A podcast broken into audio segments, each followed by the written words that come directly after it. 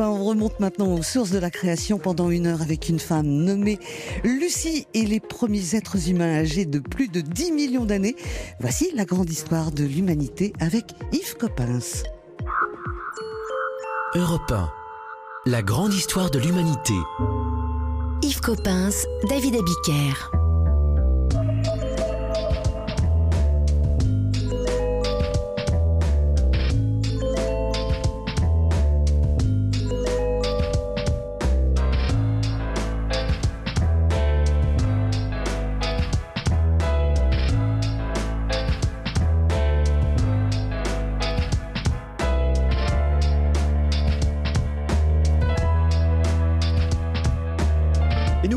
Dans ce quatrième épisode de l'histoire de l'humanité raconté par Yves Coppens.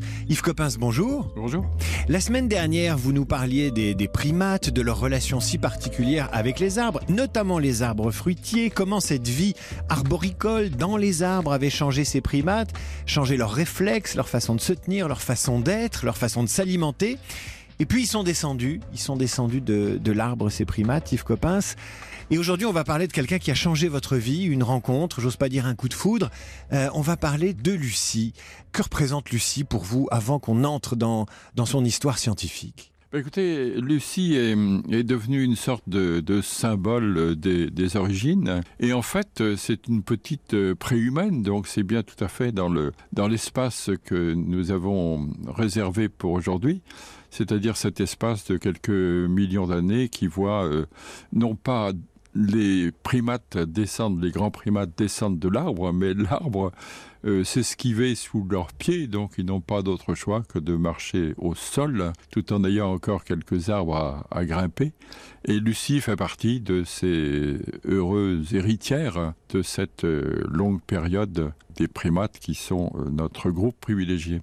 On la trouve quand, Lucie? Sur notre calendrier, sur notre frise, sur cette frise qu'on explore avec vous depuis quatre épisodes, Yves Coppens? Bien, Lucie a, a 3 millions 180 000 ans, plus ou moins, bien sûr, euh, un certain nombre de, de milliers d'années. Alors, c'est un chiffre qui paraît beaucoup plus précis, en fait, beaucoup trop précis, sûrement. Euh, disons, on dit 3 millions 2 en général, donc un tout petit peu plus de 3 millions d'années, quoi. Est-ce qu'on peut parler d'une femme quand on parle de, de Lucie, Yves Coppens on peut, mais pour euh, distinguer justement l'homme, le, genre humain qui va suivre, de très peu d'ailleurs, je préfère parler de, pré-femme, euh, ce qui est plus joli aussi que femelle. Alors c'est une, c'est une femelle au sens de ce groupe des australopithèques auquel elle, appartient. Mais ceci dit, comme euh, ces gens sont déjà des pré-humains, ils ne sont plus déjà plus des singes, donc c'est entre singe et homme, c'est un petit peu compliqué. Mais euh, je, dirais pré-femme, c'est plus joli, plus élégant. Et puis quand même, je lui dois bien ça. Vous lui devez beaucoup, euh, Yves Coppens, et, et c'est ce dont on va parler dans, dans un instant. On va parler de votre rencontre avec Lucie, euh, à quoi elle ressemblait, comment vivait-elle, et quelle a été sa vie de, de pré-femme? On se retrouve dans un instant avec Yves Coppens. La grande histoire de l'humanité sur Europe 1. Yves Coppens, David Abiker. Yves Coppens, on vous retrouve pour parler de, de Lucie. J'allais dire c'est la femme de votre vie, mais je ne veux pas faire, je veux pas me faire d'ennemis, Yves Coppens, mais, mais tout de même, euh, dans une vie de scientifique, dans votre vie de paléontologue, comment s'organise ce rendez-vous? C'est d'ailleurs un accident, ce rendez-vous bah, Un accident, pas tout à fait, parce que d'abord, je travaillais en Afrique déjà depuis un certain temps. Euh, je travaillais en Éthiopie déjà depuis un certain temps. Donc travaillant sur des, couches de terrain euh, comparables aux couches qui ont livré Lucie, euh, je savais de par une expérience proche ce que ces couches contenaient, quels étaient les animaux que ces couches contenaient et donc quels âges avaient ces couches en question. Euh, donc j'allais sur du terrain un petit peu conquis déjà. Et en l'occurrence ce, ce grand ce grand terrain ce grand territoire de l'afar éthiopien qui se trouve au nord-est de l'Éthiopie est devenu connu grâce euh, au travail d'un géologue qui faisait sa thèse Et faisant sa thèse, il s'intéressait aux cailloux, il s'intéressait aux sédiments, ça va de soi. Mais trouvant quelques ossements, il a eu le bon goût de les ramasser et encore le meilleur goût de me les apporter. Et donc c'est moi qui lui ai, dans les, la fin des années 60, qui lui ai dit que euh, ces ossements étaient intéressants, étaient importants et que euh, à mon goût de paléontologue, il se situait entre 2 et 3 millions d'années. Vous avez quel âge à l'époque? Moi? Oui, pas des millions d'années. Pour Lucie, j'avais 40 ans, juste 40, juste 40. Et donc, à partir de ces restes euh, découverts par euh, Maurice Tailleb, par ce géologue, nous sommes partis sur le terrain en 1972, donc j'avais 38, voyez. Il vous les amène dans quoi? Dans un coffre Dans un sac? Vous savez, les, les ossements de ces époques sont extrêmement fossilisés.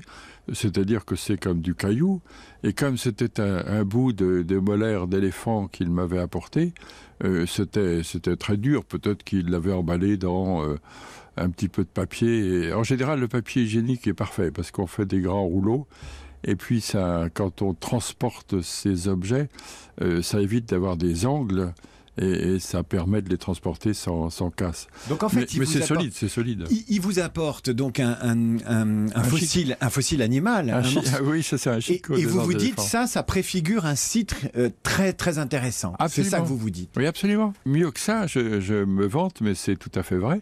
Dans une dans un colloque qui a eu lieu à ce moment-là à, à, Paris, euh, j'ai eu l'audace d'annoncer qu'on allait trouver euh, des restes de d'hominidés fossiles c'est pas très malin, hein. c'est tout simplement parce que, encore une fois, je travaillais dans le sud, je travaillais dans des couches comparables, euh, je découvrais des restes de fossiles et en l'occurrence d'éléphants, puisque c'est un bout d'éléphant que Taïeb m'avait apporté, euh, tout à fait comparable. Donc je, je savais l'âge géologique, je savais l'espèce représentée par cet éléphant, euh, je savais beaucoup de choses d'avance. Mais qu'est-ce qui vous permettait, Yves Coppens, de pouvoir annoncer qu'on allait trouver un hominidé en fonction d'une découverte d'ossements d'éléphants. Vous avez 37 ans, vous allez dans une communication scientifique, il faut du culot. Oui, mais c'était amusant de le, de le tenter. Euh, tout simplement parce qu'il y a de bonnes années, quoi. C'est comme dans les vins. Euh, il y a de bonnes années sédimentaires. Et dans le, le sud de l'Éthiopie, encore une fois, où je travaillais, c'était au bord d'un grand fleuve qui s'appelait Homo, etc. Eh bien, au bord de ce fleuve Homo, j'avais trouvé des restes d'éléphants tout à fait comparables, voire identiques. Et, dans ces couches-là, il y avait des restes de, de pré-humains incontestables, nombreux, euh, tout à fait clairs, qui étaient déjà euh, bien définis, bien publiés, donc on, on, savait un peu à quoi s'en tenir, quoi, en quelque sorte. Donc, encore une fois, euh, c'est pas euh, un grand geste que j'ai eu, mais ça m'a amusé de, de, dire aux gens qui avaient des yeux tout ronds, euh, on va trouver.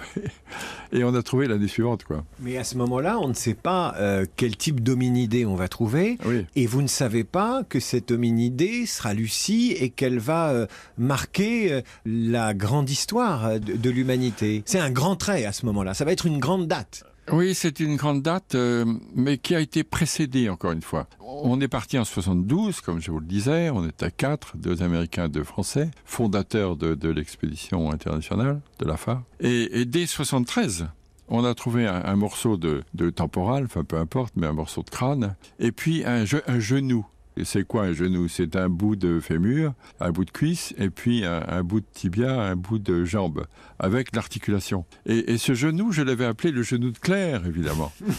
Donc Claire a eu une certaine notoriété, mais, mais très, très éphémère, puisque dès 74, on découvre Lucie. Alors qu'est-ce qu'elle a de plus, Lucie? Euh, rien, c'est la même chose que Claire, c'est la même espèce que, Claire, mais au lieu d'être un genou, c'était 52 euh, fragments déterminables euh, de d'ossements et de dents correspondant à un seul individu.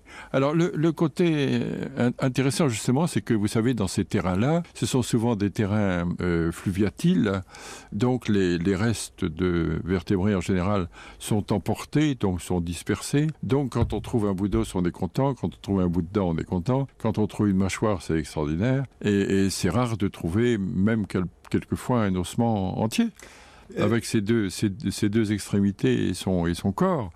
Or, or là, 52 restes, c'était formidable.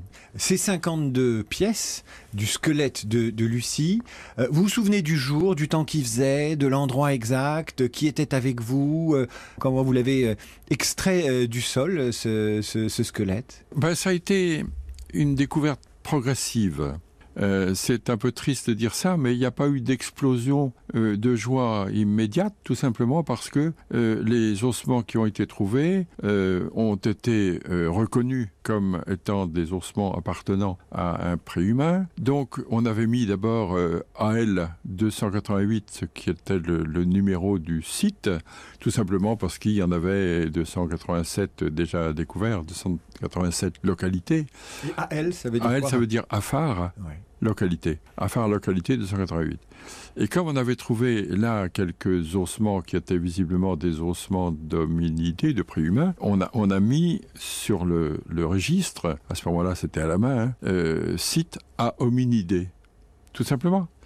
Et puis ensuite, euh, on a poursuivi la, la recherche parce que c'était intéressant, mais on en avait encore une fois euh, trouvé d'autres l'année précédente, d'autres sites l'année précédente. Donc c'était un site de plus, mais un, un site euh, particulièrement important. Donc on a tamisé, on a regardé de plus près.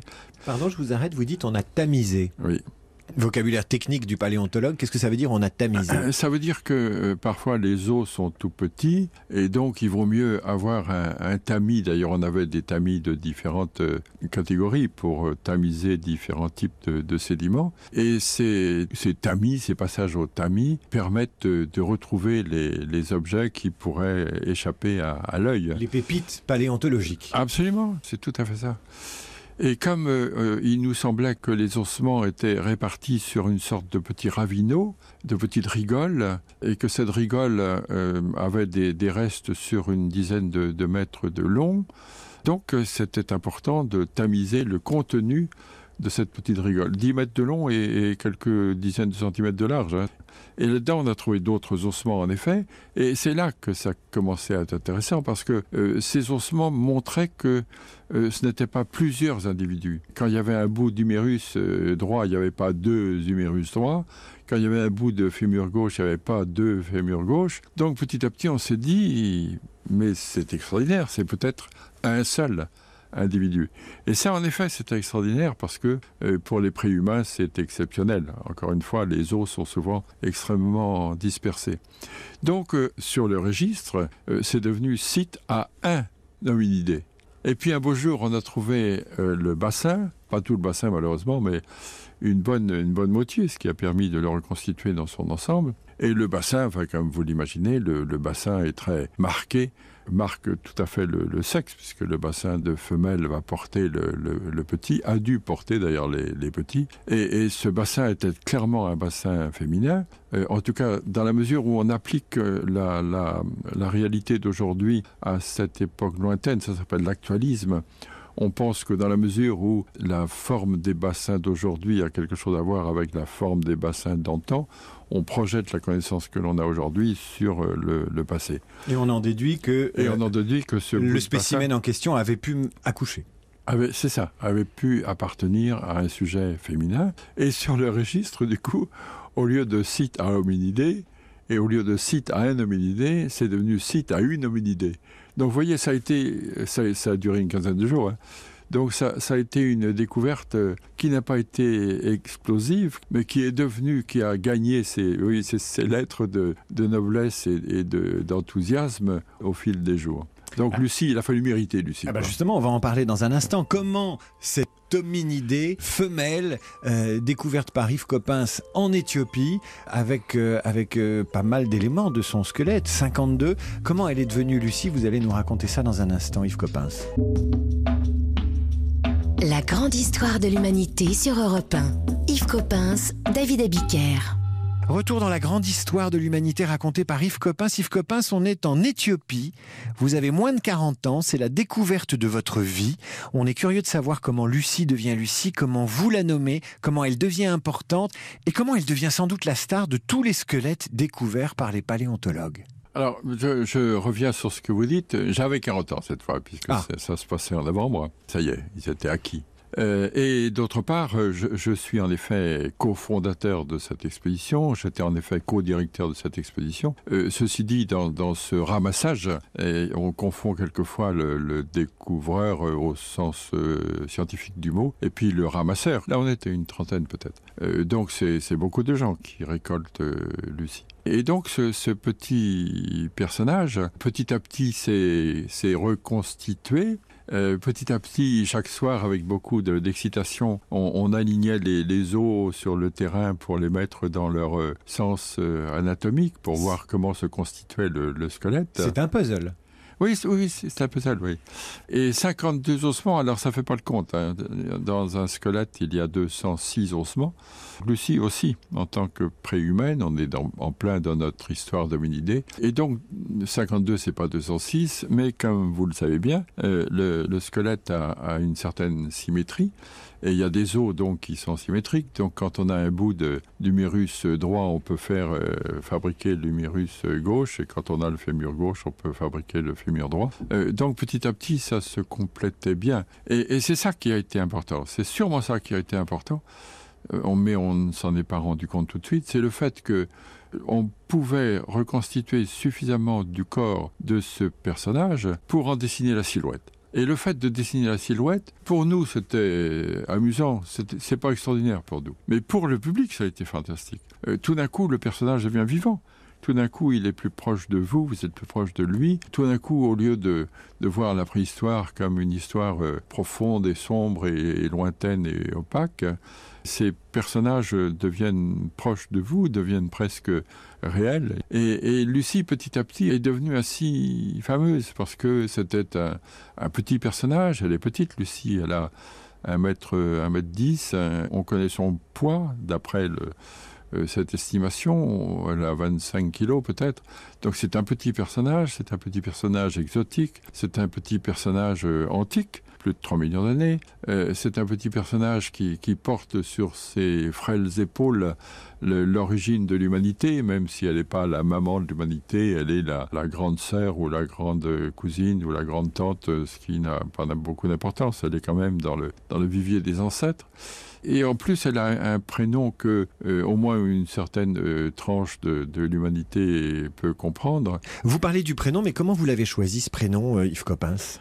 Alors, on l'a choisi grâce à une, une américaine qui était dans notre camp et qui trouvait à juste raison qu'à elle 288 ça manquait un peu de, de poésie et qui a dit comme ça bonjour pourquoi ne l'appelleriez-vous pas Lucie comme Lucie in the Sky parce que Lucie in the Sky with Diamond c'est c'est Lucie l'étoile Lucie euh, qui brille Lucie dans, dans le ciel. Donc indirectement les Beatles sont une responsabilité oui, paléontologique bien, bien sûr on avait aussi d'ailleurs des, des cassettes c'était pas des CD à l'époque des cassettes et des cassettes pour nous distraire. Parce que quand on marque les fossiles vous savez c'est pas drôle euh, une fois qu'on les a trouvés il faut les marquer pour euh, même aujourd'hui on les marque toujours hein parce que autrement un os au milieu d'os euh, quand on les transporte ça peut se perdre. Donc euh, quand on écrit dessus à l'encre de chine avec un petit coup de fixateur par dessus euh, le AL 288 c'est évidemment beaucoup moins parlant et beaucoup moins joli beaucoup moins élégant que de lui donner un, prénom qui lui donne une certaine réalité aussi. Alors Lucie reçoit un prénom mais surtout elle reçoit un rôle une fonction dans cette histoire de l'humanité. Vous avez dit elle est peut-être la mère ou la grande sœur ou euh, l'aïeul de l'humanité. Qu'est-ce qui fait qu'à ce moment là on dit ça va être elle? Pourquoi? Parce qu'il y a des conséquences importantes. C'est en Éthiopie, ça n'est pas en Europe, c'est pas sur un continent euh, euh, américain ou, en Russie, ça se passe en Afrique, on dit c'est le berceau de l'humanité. Qu'est-ce qui agrège autour d'elle cette responsabilité euh, symbolique? Oui, c'est-à-dire qu'elle euh, y est pour beaucoup, mais elle, n'y est pas pour toute l'histoire quand même. Parce que depuis longtemps, depuis 1924, euh, on, on connaît ces préhumains que l'on appelait Australopithèque. Australopithèque, ça veut dire singe du, sud, parce que les premiers ont été trouvés en Afrique australe. Ce qu'elle a apporté, encore une fois, c'est euh, la confirmation du fait que ces petits personnages qui précèdent l'homme, qui sont déjà presque humains, hein, quand on regarde les, les ossements de Lucie, en dehors du fait qu'ils sont de, petite taille, ils sont merveilleusement humains pour beaucoup d'entre eux. Et donc ces petits personnages étaient donc dans cette pré-humanité, et, tout ça, se, petit à petit, se, confirme, se conforte. Et en plus, depuis 1961, on, on pouvait faire des mesures euh, par euh, la radioactivité. Donc on a pu dater Lucie. Et c'est considérable. Quand, quand, dans une science euh, historique, vous donnez tout d'un coup une, une date de, de, calendrier, et ça, ça, devient tout à fait autre chose. Là aussi, vous vous souvenez du jour où vous avez connu précisément l'âge de Lucie, où elle est, vous vous êtes dit, là, on tient quelque chose? On confirme quelque chose. Parce que, euh, je vais être prétentieux à nouveau, la datation relative par les animaux est parfois suffisante. Euh, donc l'âge de Lucie sur le terrain, on l'avait déjà déterminé, on est tout à fait capable de ça. Encore une fois, comme je le disais tout à l'heure, euh, dans certains gisements comme ceux du sud, euh, sur euh, certains ossements, pas tous, mais sur certains ossements, sur certaines dents, euh, je pouvais vous dire, voilà, on est entre 3, et 3 millions et 3 millions 5, on est entre euh, 1 million 8 et 2 millions 3, euh, de façon aussi, aussi précise, aussi précise. Et, et donc ceci a été conforté par la, la datation dite absolue qui lui a donné ce, cet âge de 3 180 000 années. 3 180 000 années. Euh, Qu'est-ce que ça change à ce moment-là, et pour vous, et pour le, la, la, paléontologie internationale? C'est un Big Bang, on se met à chercher et à penser les choses autrement, on se l'arrache, euh, tu me prêtes ta Lucie, je veux regarder. Euh, comment ça se passe? Tout le monde veut la voir? Oui, ben, c'est-à-dire que là, là aussi, ça a été un peu progressif. Bien sûr que c'était important. C'était important parce qu'elle était très ancienne, elle était bien datée, elle était incontestablement préhumaine, elle était incontestablement euh, plus complète que, que, les autres. Et en ce sens, ça, ça, devenait très très important. Et ensuite, elle a voyagé. Alors, c'est amusant d'ailleurs de penser à ça parce que c'est amusant de penser qu'un petit personnage qui n'a jamais quitté le l'Afrique orientale et qui n'avait pas quitté son milieu euh, tropical. Euh, c'est amusant de penser que 3 millions d'années après, euh, dans des valises, elle circule à travers le monde et elle est venue à Paris d'abord. On l'a fait voyager dans quoi Yves Coppens On l'a mis dans un c'est un, un coffre euh, bah, au frais euh, comment comment on fait voyager un squelette de cette valeur là oui, de, vous savez, euh, au frais, c'est pas nécessaire parce que les ossements sont déjà très fossilisés. Alors, comme ils sont ténus, ils sont minces, ils sont un peu fragiles parce qu'ils sont susceptibles d'être brisés.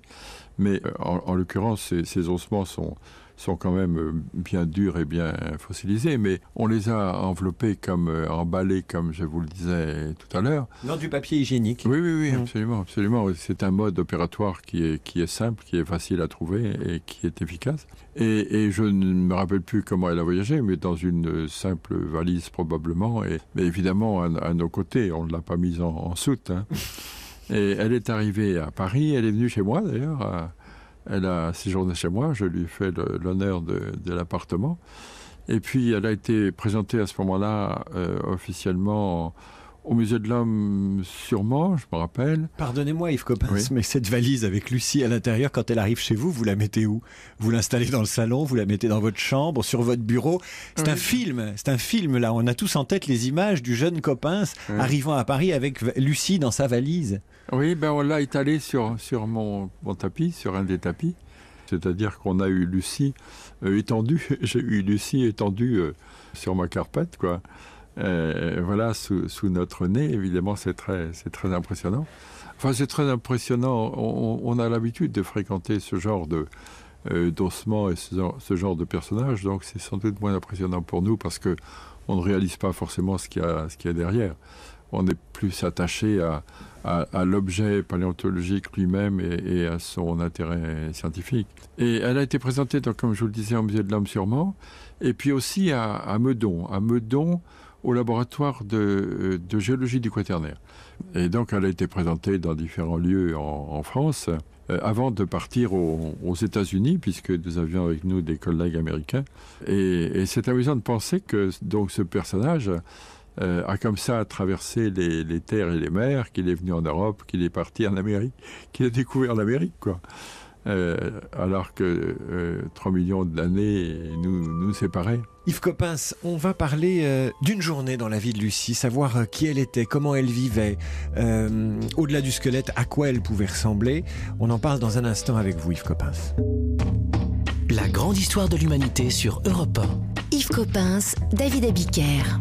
Retour avec euh, Yves Coppens. Euh, euh, Yves, on a, on a vu à quel point la découverte de ce petit bout de préfemme d'un mètre dix avec ses 52 os avait changé à la fois à votre vie, à la vie de, de, de, de, la paléontologie à l'époque.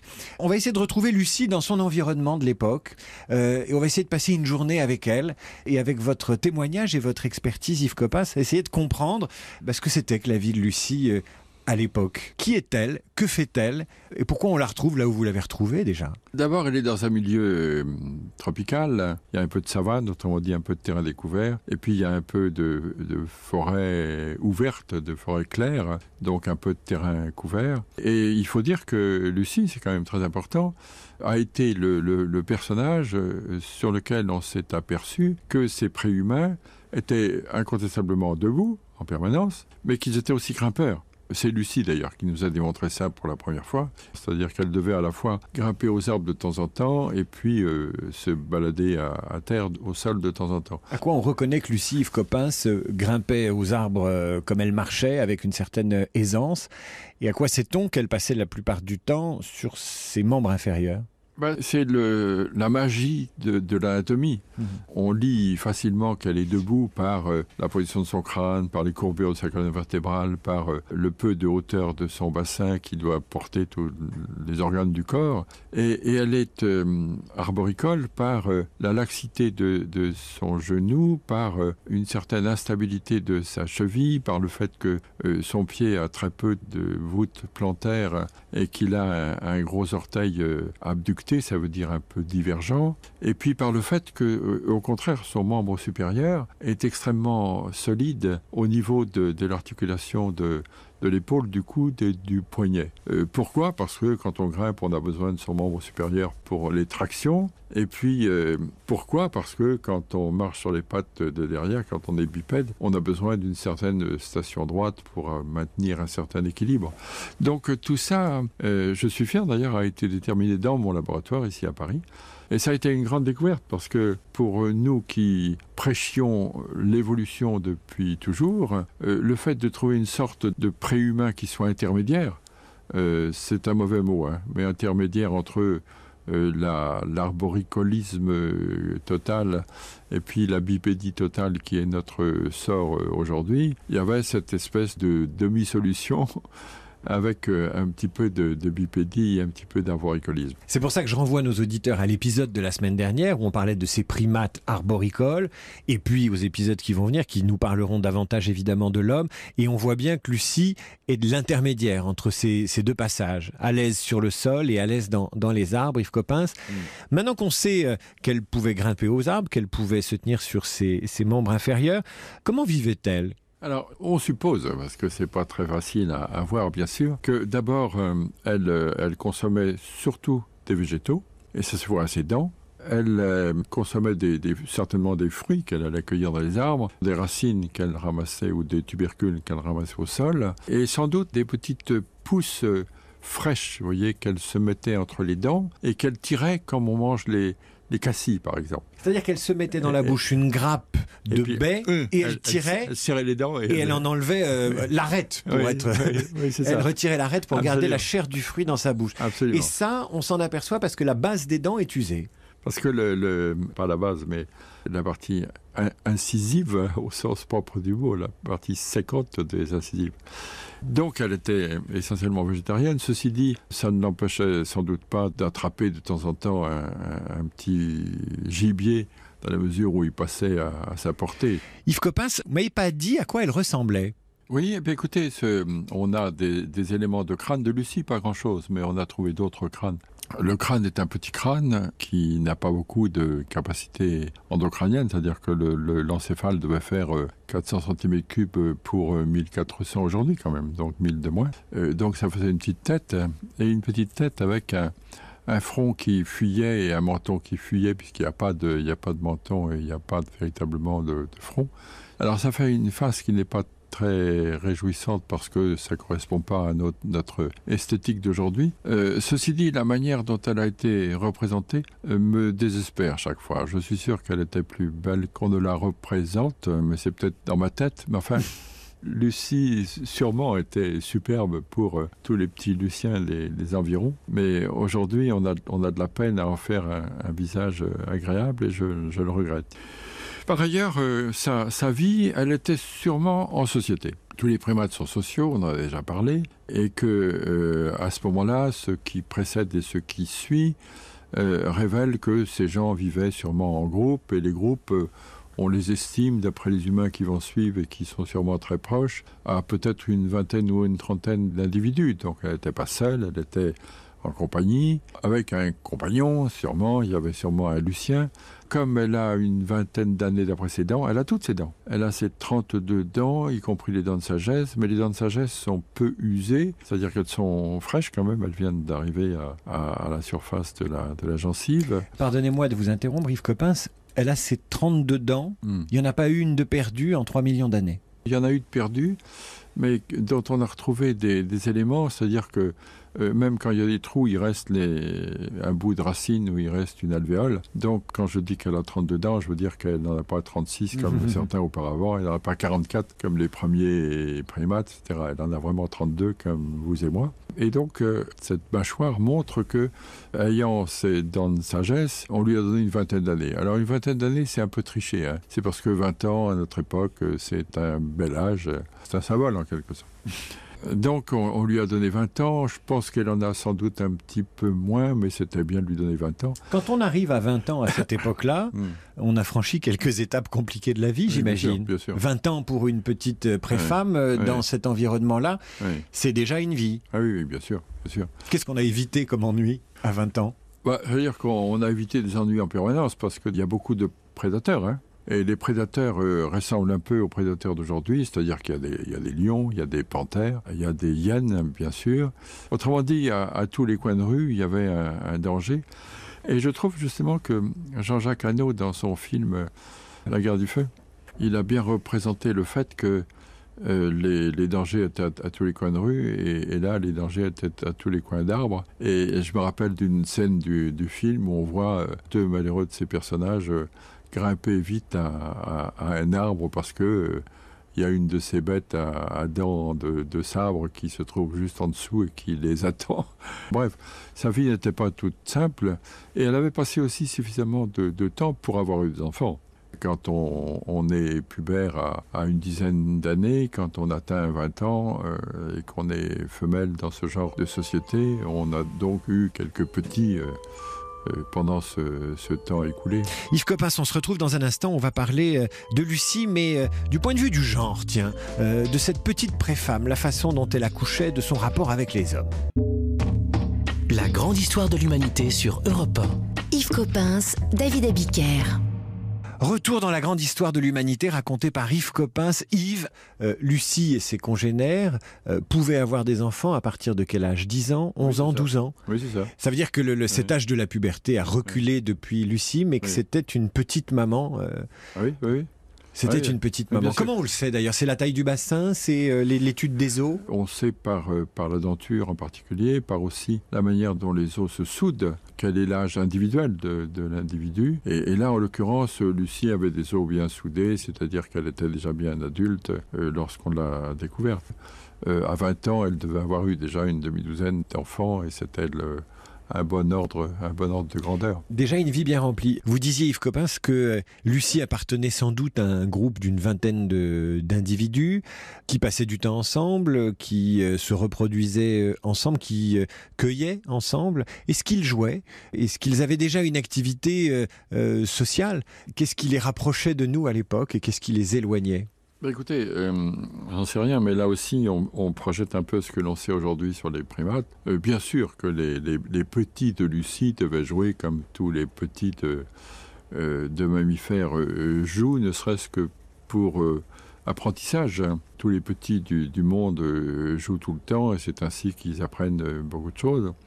Et, et cette, cette vie en société était une, une vie certainement très, très sociale. Je veux dire que chez Lucie, il y avait une, un dimorphisme sexuel important. Dimorphisme sexuel important, on a trouvé suffisamment d'ossements aujourd'hui, on a presque 500, euh, pour voir que les mâles étaient des gros mâles et pour voir que les femelles étaient des, des petites femelles. Ça veut dire que le dysmorphisme sexuel, Mm. c'est que euh, les femmes euh, ont déjà des caractéristiques très posées, très. Il y, a- il y a une féminité, il y a une masculinité. Tout à fait. Et, ceci signifie aussi, par euh, comparaison avec les sociétés actuelles, que quand il y a des gros mâles et des petites femelles, c'est que le, paysage est découvert, c'est que ces gens sont exposés, et comme ils sont exposés, ils ont un comportement qui fait que euh, les, gros mâles sont protecteurs des femelles et des petits, alors que euh, les, les femelles sont plus grêles et donc plus exposées à la prédation.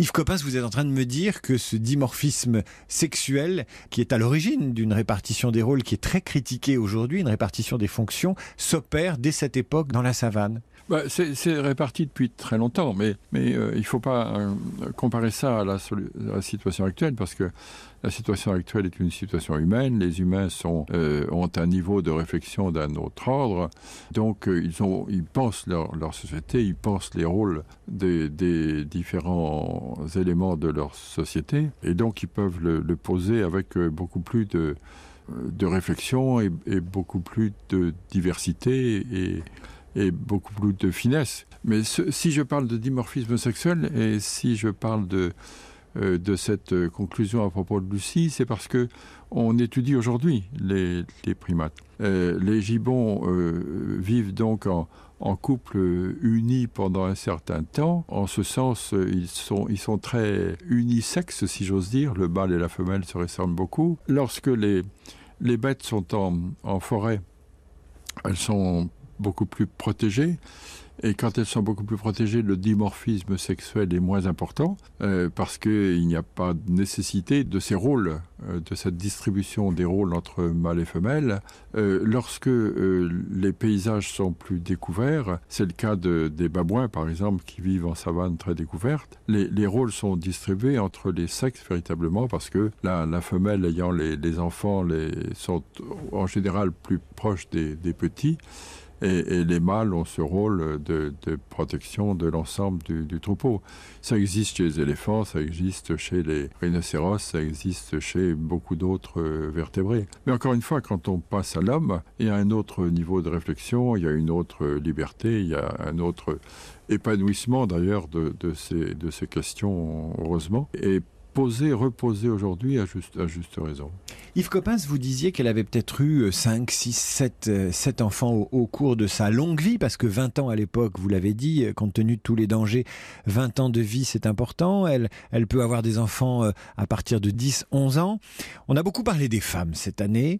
Est-ce que euh, le fait qu'on découvre Lucie, qui n'était pas Lucien, qu'on démontre que c'était une femme, a changé le regard des paléontologues, qui j'imagine en majorité étaient des hommes, sur euh, la recherche euh, sur les spécimens qu'on a trouvés, sur la façon de regarder euh, cette histoire de l'humanité C'est ce qu'on a dit, mais je, ne le crois pas. C'est-à-dire que c'est dû au fait de la manière dont on parle de cette origine. On parle toujours de l'origine de l'homme. Et, c'est ce côté-là qui est ambigu, c'est-à-dire qu'en fait, on devrait dire la recherche, l'origine de l'humain. Euh, évidemment, c'est pas l'homme dans le sens mâle, c'est l'homme dans un sens générique, mais je peux comprendre que ça fasse euh, confusion. Mais en, en l'occurrence, euh, à, cause de ça, peut-être, euh, quelquefois on nous a dit enfin, vous avez trouvé Lucie et vous avez trouvé l'origine de la femme. Non, on a trouvé des, mâles et des femelles dans toutes les dans tous les restes fossiles qu'on a découverts jusqu'ici. Le, le, problème avec les fossiles, c'est que souvent on n'en a pas beaucoup, et comme on n'en a pas beaucoup, il est, on, on, suggère quelquefois le fait que ça peut être un mâle, que ça peut être une femelle, mais c'est quand même à chaque fois sur la, sur la pointe des pieds. Chaque fois qu'on a la possibilité de le faire, bien sûr, on détermine s'il s'agit d'un homme ou d'une femme, et, bien sûr qu'il n'y a pas d'aspect désagréable dans ce que les, les préhistoriens envisagent lorsqu'ils déterminent le, le, sexe, plutôt mâle ou plutôt femelle, parce qu'on s'en fiche en fait. Parlez-nous de la procréation. Comment ils se choisissent et comment se font les, les bébés au temps de, Lucie. Vous parliez de la guerre du feu, dont le film commence euh, bah, par une séquence d'accouplement euh, qui a marqué les esprits, tellement elle est directe. Euh, est-ce qu'on apprend des choses dans ce domaine-là? Est-ce qu'il y a encore des questions sur ce qu'il se passait, la façon dont on mettait au monde les bébés, dont la grossesse se, se faisait, s'il y avait plusieurs pères, s'il y avait des pères d'adoption Autant de débats qu'on a encore aujourd'hui? Alors l'aspect social, non, on n'a aucune idée. L'aspect physique, euh, oui, on, sait comment s'accouplent les, primates, les singes. À partir du moment où le, corps se redresse, euh, peut-être que euh, l'accouplement commence à se faire d'une autre manière, mais on n'en sait rien. Mais en tout cas, ce qui est particulièrement important, c'est que le, bassin change tout simplement parce qu'on est debout. Comme on est debout, toute une partie du corps va peser sur le bassin et le bassin, au lieu d'être euh, étiré, va être beaucoup plus tassé. Euh, ça s'appelle un bassin en pression et, le bassin tassé va compliquer la parturition. Et, et cet accouchement difficile va faire que les pré-femmes comme les femmes euh, vont accoucher en, avant des ischions, c'est-à-dire que le, bébé fait une, pirouette avant de plonger la, tête la première euh, hors de la, maman. Et ça, c'est tout nouveau. Les, primates n'ont pas du tout cette difficulté de d'accouchement, cette difficulté de, parturition. Euh, le côté obstétrique compliqué de, la femme euh, est déjà le côté obstétrique compliqué de, Lucie. Et, et c'est Lucie qui nous l'a montré en quelque sorte. Le redressement du corps et, et la parturition ont été conflictuels dans la, dans la forme du bassin. Et évidemment, la nature s'en est sortie. Hein. Le, la nature a bricolé, je ne peux pas dire autrement. Hein. Yves Coppens, on sait à peu près tout sur Lucie. De quoi elle, elle est morte, Lucie?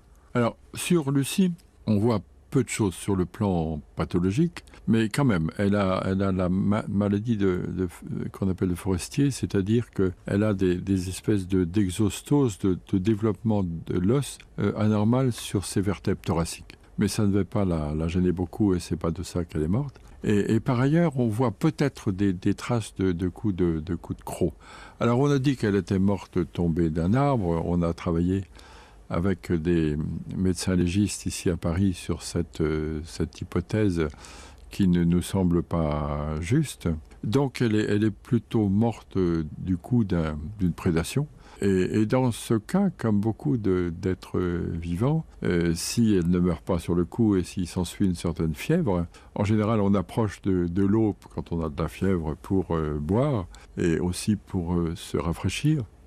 Et en l'occurrence, elle se trouvait dans un milieu lacustre. Et c'est le fait qu'elle soit dans un milieu lacustre, moins, moins agité forcément qu'un milieu fluviatile, qui a fait qu'elle a été mieux conservée. Parce que le milieu lacustre étant plus calme, euh, les, ossements ont dû être en connexion anatomique pendant un certain temps, jusqu'à ce que l'érosion les dégage.